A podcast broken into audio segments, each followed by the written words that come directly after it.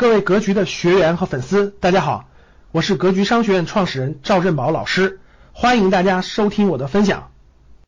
所以现在我问你们一点，你们是应该感我们中国是应该感谢特朗普，还是应该痛骂特朗普？你们觉得呢？你们好好分析分析。所以前一阵有篇文章，真的叫做感谢特朗普。表面上你看什么？什么贸易战，什么中心事件，什么等等等等。哎呦，我跟你说，骨子里头特朗普真的是帮中国忙了。我跟你说，骨子里当然不是帮中国忙，其实真是这个，就是其实他起到的这个这个作用啊，真的是这个有利有弊，而并且呢，还真是能推动中国的改革。所以说，特朗普这这个商人的当政，真的是让中国成长更快。短期你感觉有那个有问题，其实长期是有利于中国发展。所以说这个这个特朗普啊，各位，这这这这这这，哎呀，怎么说呢？不要，你也不用想的太那啥了。我告诉你，这真是没遇上大政治家。这美国要出个大政治家，中国可哪有今天这么逍遥？哪有今天这么贸易战算个啥？可比今天都难过多了。我告诉你，所以。哎呀，一切都在支持国运呐，真是这样的。各位听我讲完了，什么是商人，什么是政治家，对贸易战有一点不同层次的理解了吗？有点不同层次的理解的打个一。所以啊，各位，跟商人打交道，相对来说，这其实还是好很多的，真的是这样的。这算是中国成长路上必经之路，也算是尽早的给中国很多方面都提了醒，很多方面都提前做了布局呀。所以各位，任何事物没有对错之分，没有好坏之分，只有如何把它拆解到对我有利、对敌无利的这个这个角度看问题就对了。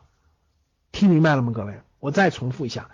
天下大事没有好坏与对错之分，只有转换角度，看到什么有利于我，什么不利于敌，有利的把它转化了，才能起到作用，而不是简单的哎呀呀，贸易战来了，贸易战来了，好恐怖，好恐怖。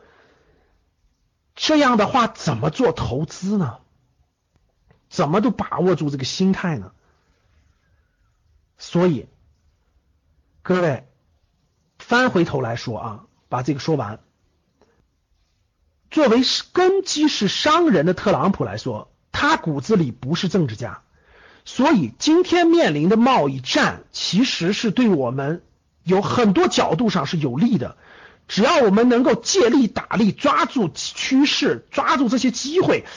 大家想一想，特朗普得罪了一堆国家，我说的没错吧，各位？欧盟得罪了一堆，土耳其得罪了一堆，日俄得罪了一堆，现在日现在这日韩这都感觉跟美国这没有利益可得，所以特朗普帮了中国大忙了，在国际形势上，把日俄慢慢推向中国，把一带一路的欧洲的很多国家靠拉向中国的靠拢，土耳其靠拢俄国，然后呢让制裁俄罗斯，让中俄绑得更近。最近的新闻，各位，中国是不是派出了三千两百人去参加俄罗斯的大型军演、军事演习？以前没有过吧？是不是，各位？所以，特朗普搞的全球性的贸易战，其实背后帮了中国很多忙。只要把握住这个机会，其实很多事反而带来了机遇，机遇真的是机遇反而来了。明白啥意思了吗？翻回头，真的是这样的。特朗普打击中心事件，给中国提醒了核心技能是哪些地方，哪些地方有问题，哪些地方赶紧干，全提醒了。所以最后你翻回头看，作为商人的特朗普当政这些年，极有可能是中国面临转型时期的一个很好的一个提醒，很好的一个转机，真的是这样。那通过这个，我们说到第一个，如果。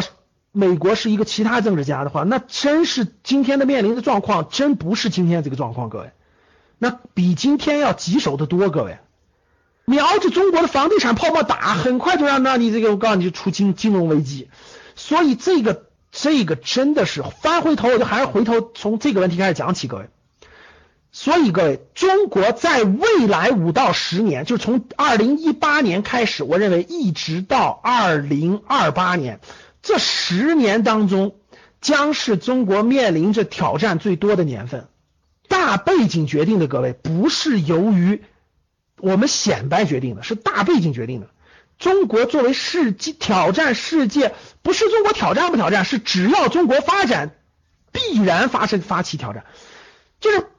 就中国再友善、再和平崛起、再怎么怎么地，各位，那那毕竟是是竞争关系，这地球就这么大，所以一这个这个这个作为老大的美国是绝对要各方面遏制中国的，这一点是不可，这一点各位不是说我们想不想做的问题，是美国最高层已经这么做了。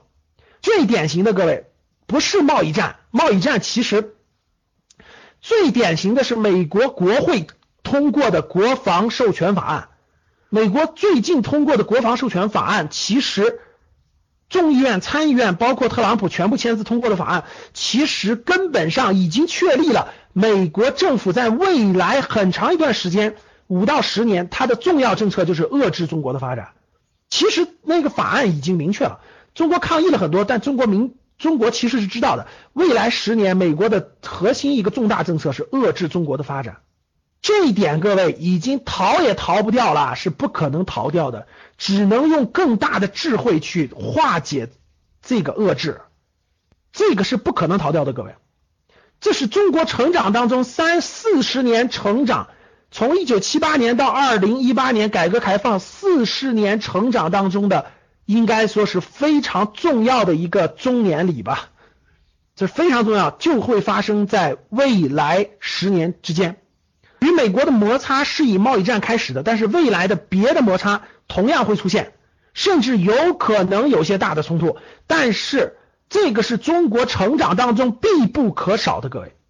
唐朝辉煌了三四百年的大唐盛世，你去看一看去，隔几十年还有点小仗打呢。所以在四十在成四十年和平发展之后，二零一八年到二零二八年，这个挑战是越来越严峻的，这个是避免不了了。各位，不要抱幻想，各位你不要抱幻想，说我们让步，我们吃软，我们给美国让步，这件后面就会越来越好，就没有贸易战了，就没有别的摩擦了。你不要白日做梦了，各位，这不可能的，只能用智慧，用智慧，用力量，用各种各样的形式去。去竞争，真的是思想的竞争，实力的竞争，各种竞争的方式才能成真正成长起来，这是必不可少的。小名儿小名一堆小名儿，国运在，什么都在。各位，国运，你如在这种时候只能与国站在一起，要不然你那点小家产，你那几套小破房子，你那点小钱。你那点这个，甭管你攒了多少，那些东西都是没用的，各位，你放心吧，都是没用的，都是一张废纸。你说老师，要不然我移民出去？我告诉你，各位给我听好了，如果中国在成长当中衰败了，变成一个落后的国家，我可以明确告诉你，你不管在世界任何地方，一个任何一个黑人和拉丁裔的一个人都可以欺负你，你不要想着你移民了这些问题就解决了。只有中国强大，你在任何地方才能安稳。